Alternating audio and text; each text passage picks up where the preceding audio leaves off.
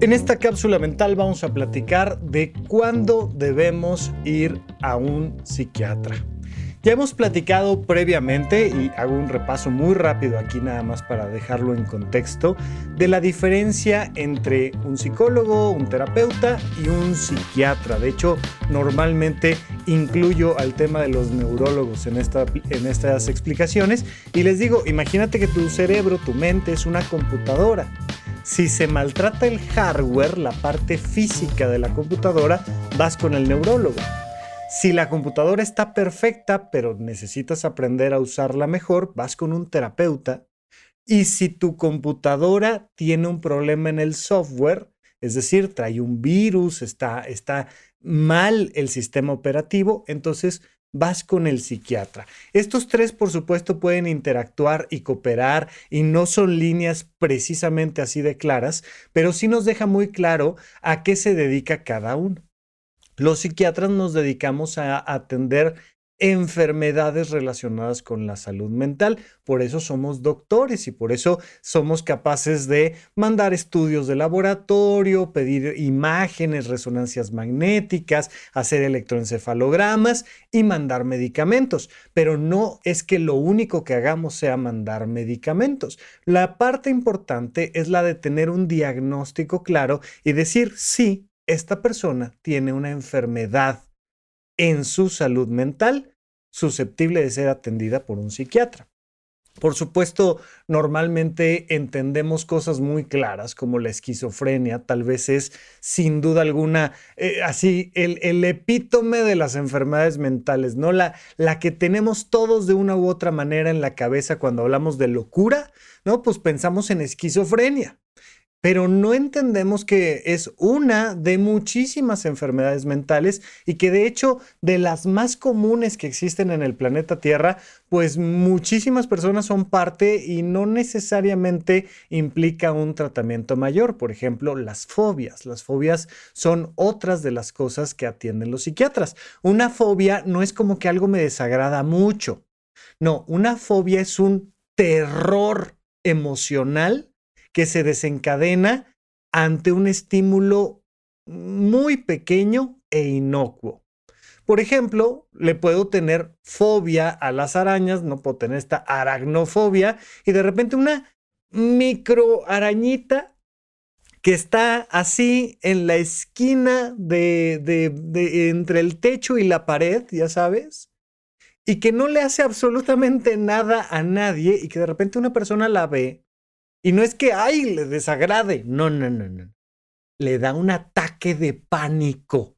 Le da terror. La persona puede salir corriendo a la calle sin fijarse y poner en riesgo su vida porque vio una micro arañita o una persona que está en un tercer piso y hay unos cristales enormes y, y, no hay manera de caerse para nada y le da terror las alturas, o una persona que se sube a un avión que no se está moviendo, que no ha encendido motores y le da terror el avión. Eso es una fobia.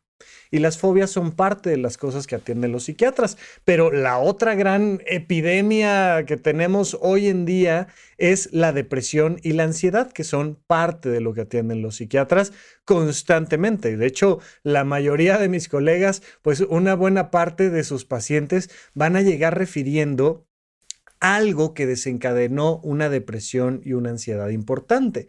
Ahora, claro, de ahí empiezan a surgir algunas críticas constantes y frecuentes, como decir, es que los psiquiatras no te dejan tener emociones normales como la tristeza. Pues es normal que si tienes una pérdida de una relación de pareja, por ejemplo, pues estés triste y los psiquiatras por cualquier motivo te quieren mandar medicamentos. No, no es lo mismo estar triste que tener una enfermedad mental que se llama un trastorno depresivo mayor grave. Son cosas muy diferentes. De hecho, la diferencia está en la intensidad y en la duración de los síntomas, que van a ser uno de los factores principales para que vayamos a buscar ayuda a un psiquiatra. Una persona que tiene síntomas que afectan su salud mental durante mucho tiempo y de manera intensa, debe de acudir a un psiquiatra. Sin duda alguna, ese sería el gran factor diferencial. ¿Y a qué nos referimos con intensidad? Bueno, normalmente la intensidad está definida porque esa persona ve afectada su vida cotidiana. Oye, por estos síntomas que tengo emocionales o psicológicos, no puedo dormir. Y como no puedo dormir, llevo una semana que no voy al trabajo. Y como no estoy yendo al trabajo, me estoy peleando con mi familia todo el día y, y te van platicando de cómo desde aquella situación o desde aquel evento o las últimas dos semanas o los últimos dos meses, seis meses, su vida ha cambiado profundamente por culpa de estos síntomas relacionados con su salud mental. Los psiquiatras además atendemos temas relacionados, por ejemplo, con adicciones, ¿no? Relacionados con enfermedades por el consumo excesivo, inadecuado de sustancias como el alcohol. El alcoholismo es una de las enfermedades que requiere atención psiquiátrica. Pero además atendemos otros temas relacionados, por ejemplo, con la alimentación y existen muchos trastornos de alimentación, sin duda alguna, los más famosos anorexia y bulimia son atendidos por los psiquiatras. Pero atendemos también temas como el trastorno obsesivo compulsivo, el trastorno bipolar, em, eh, un montón de demencias, por ejemplo, la demencia tipo Alzheimer es atendida por geriatras y psiquiatras. Y entonces tenemos un gran abanico de cosas que uno dice, ay, ay, y, pues entonces tendré que ir yo ahorita al psiquiatra y mira, no hay que preocuparse por eso. Y esto es algo que les digo constantemente, porque luego pareciera ser que la responsabilidad de tomar la decisión de ir al psiquiatra es del usuario final, es de la persona, es del paciente. Y no es así. Lo primero que te quiero decir siempre es atiéndete con profesionales. No importa quién sea el profesional, atiéndete con un profesional y será responsabilidad del profesional guiarte por el camino correcto. Oye, es que llevo dos semanas que nomás no puedo dormir. Y pues vas y ves a tu médico internista o a tu cirujano o a tu otorrino. Y pues si es alguien profesional dedicado al tema de la salud, te va a decir, oye, espérame, a ver, cuéntame, ¿cómo que dos semanas sin dormir? Sí, Oye, ¿ya fuiste a ver al psiquiatra? No. Ah, pues deberías, ¿no? Y entonces te canaliza. Oye, es que yo creo que esto no es un tema psiquiátrico. O sea, pues sí, eh, fíjate que me, me, despidieron y luego tuve una ruptura de pareja y estoy muy triste. Llevo tres semanas que yo me considero muy triste. Bueno, pues, pues ve a terapia. Ve con un terapeuta profesional, con alguien bien formado, ve con, con alguien dedicado al mundo de la psicología. Adelante, ve. Y entonces vas y te atiendes y esa persona te dice, a ver, cuéntame. Oye, pero ¿desde cuándo? ¿Pero qué tan intenso? ¿Pero en qué te está afectando? Oye, ¿y ya fuiste a ver a un psiquiatra? No, bueno, pues te recomiendo que vayas a ir a ver al psiquiatra. Y entonces van guiándote los profesionales en llegar cuando debes de llegar a atenderte con un psiquiatra. Ahora, vamos a suponer que tú tomas la decisión directamente de ir a consulta con un psiquiatra.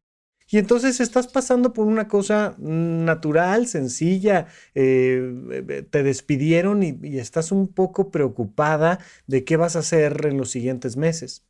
Y pues la verdad es que no es un tema como para mandarte un medicamento, no estamos concluyendo un diagnóstico tremendo. Y entonces, pues si tú vas y sacas una consulta con el psiquiatra, el psiquiatra te va a decir, no te preocupes, no tienes una enfermedad de salud mental, ve con un terapeuta. O a veces te mandan con algún otro doctor. Y entonces te dicen, no, no, no, claro que estás bien deprimida, por supuesto. Pero el problema es que tienes hipotiroidismo. Y entonces, mira, te pedí unos exámenes de laboratorio, traes la TSH hasta el techo y traes los niveles de hormona tiroidea bien baja y entonces necesitas ir con un endocrinóloga, necesitas ir con un médico internista o este tema, no, esto es neurológico, necesitas ir con un neurólogo, con una neuróloga porque traes una lesión, no sé, pero es importante que confíes en tus profesionales de la salud mental. Por tanto, la parte número uno es siempre date la oportunidad de sentir si en esta primera consulta, con quien sea que te estés atendiendo, hay esta sensación de lo que en inglés llaman rapport, o sea, que haces clic, que te sientes a gusto, que es alguien en quien puedes confiar. Afortunadamente hoy en día muchos de los doctores tienen contenido en internet y los puedes escuchar como a mí hablar y opinar y, de repente pues hay gente que te va cayendo mejor que otra, ¿no? Y, y vas confiando más y te gusta cómo explica y bueno, o alguien te lo recomienda directamente o, pero lo importante es que cuando vas a una consulta te sientas con esta comodidad de estar con alguien que te está apoyando. Ahora, más allá de eso, más allá de que la recomendación es atiéndete con un profesional y hazle caso y si te termina mandando un psiquiatra, ve al psiquiatra, la gente suele tener miedo de ir al psiquiatra porque creen que lo primero que vamos a hacer es obligarlos a tomar medicamentos o que los vamos a internar en un psiquiátrico y no los vamos a dejar salir nunca. Mira, la verdad, para ambas cosas necesitamos tu consentimiento informado. Entonces yo te puedo recetar lo que a mí se me antoje, yo te puedo mandar antipsicóticos y benzodiazepinas y yo, yo te puedo hacer una receta de 30 cosas. Tú sabrás si te las compras o no, y tú sabrás si te las tomas o no, y tú sabrás si pides una segunda opinión o no.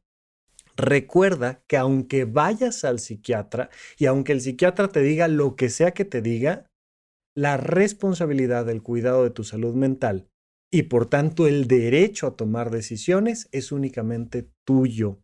No le tengas miedo. Nadie te puede hospitalizar contra tu voluntad o mandar medicamentos contra tu voluntad.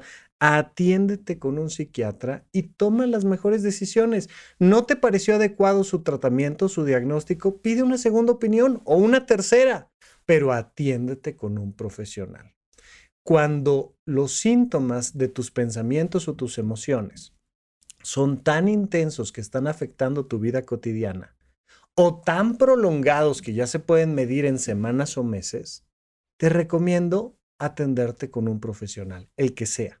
Si de primeras vas con un psiquiatra, escúchalo, pregúntale, hazle caso de preferencia, pero si quieres una segunda opinión, pide una segunda opinión. Lo importante, por supuesto, siempre es que mantengamos un estilo de vida que nos permita prevenir la aparición de las enfermedades mentales.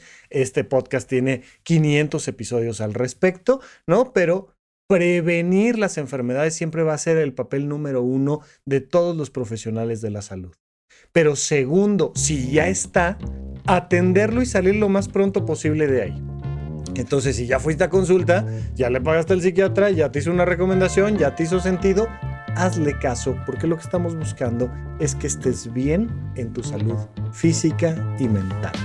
Gracias por escuchar Supracortical. En verdad me interesa muchísimo conocer tu opinión sobre este episodio o cualquier otro que quieras platicarme. Puedes encontrarme como arroba Rafa Rufus en Twitter, en Facebook y en Instagram. Quiero darte las gracias por escuchar Supracortical y sobre todo por suscribirte y seguirme donde sea que estés escuchando este programa y así te puedes enterar todo el tiempo de nuestros próximos estrenos.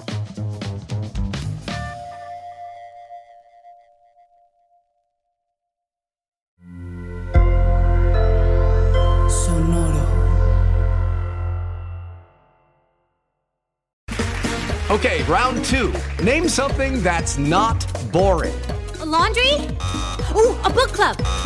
Computer solitaire, huh? Ah, oh, sorry, we were looking for Chumba Casino. That's right. ChumbaCasino.com has over 100 casino style games. Join today and play for free for your chance to redeem some serious prizes. ChumbaCasino.com. No purchase necessary. Full prohibited by law. 18 plus terms and conditions apply. See website for details.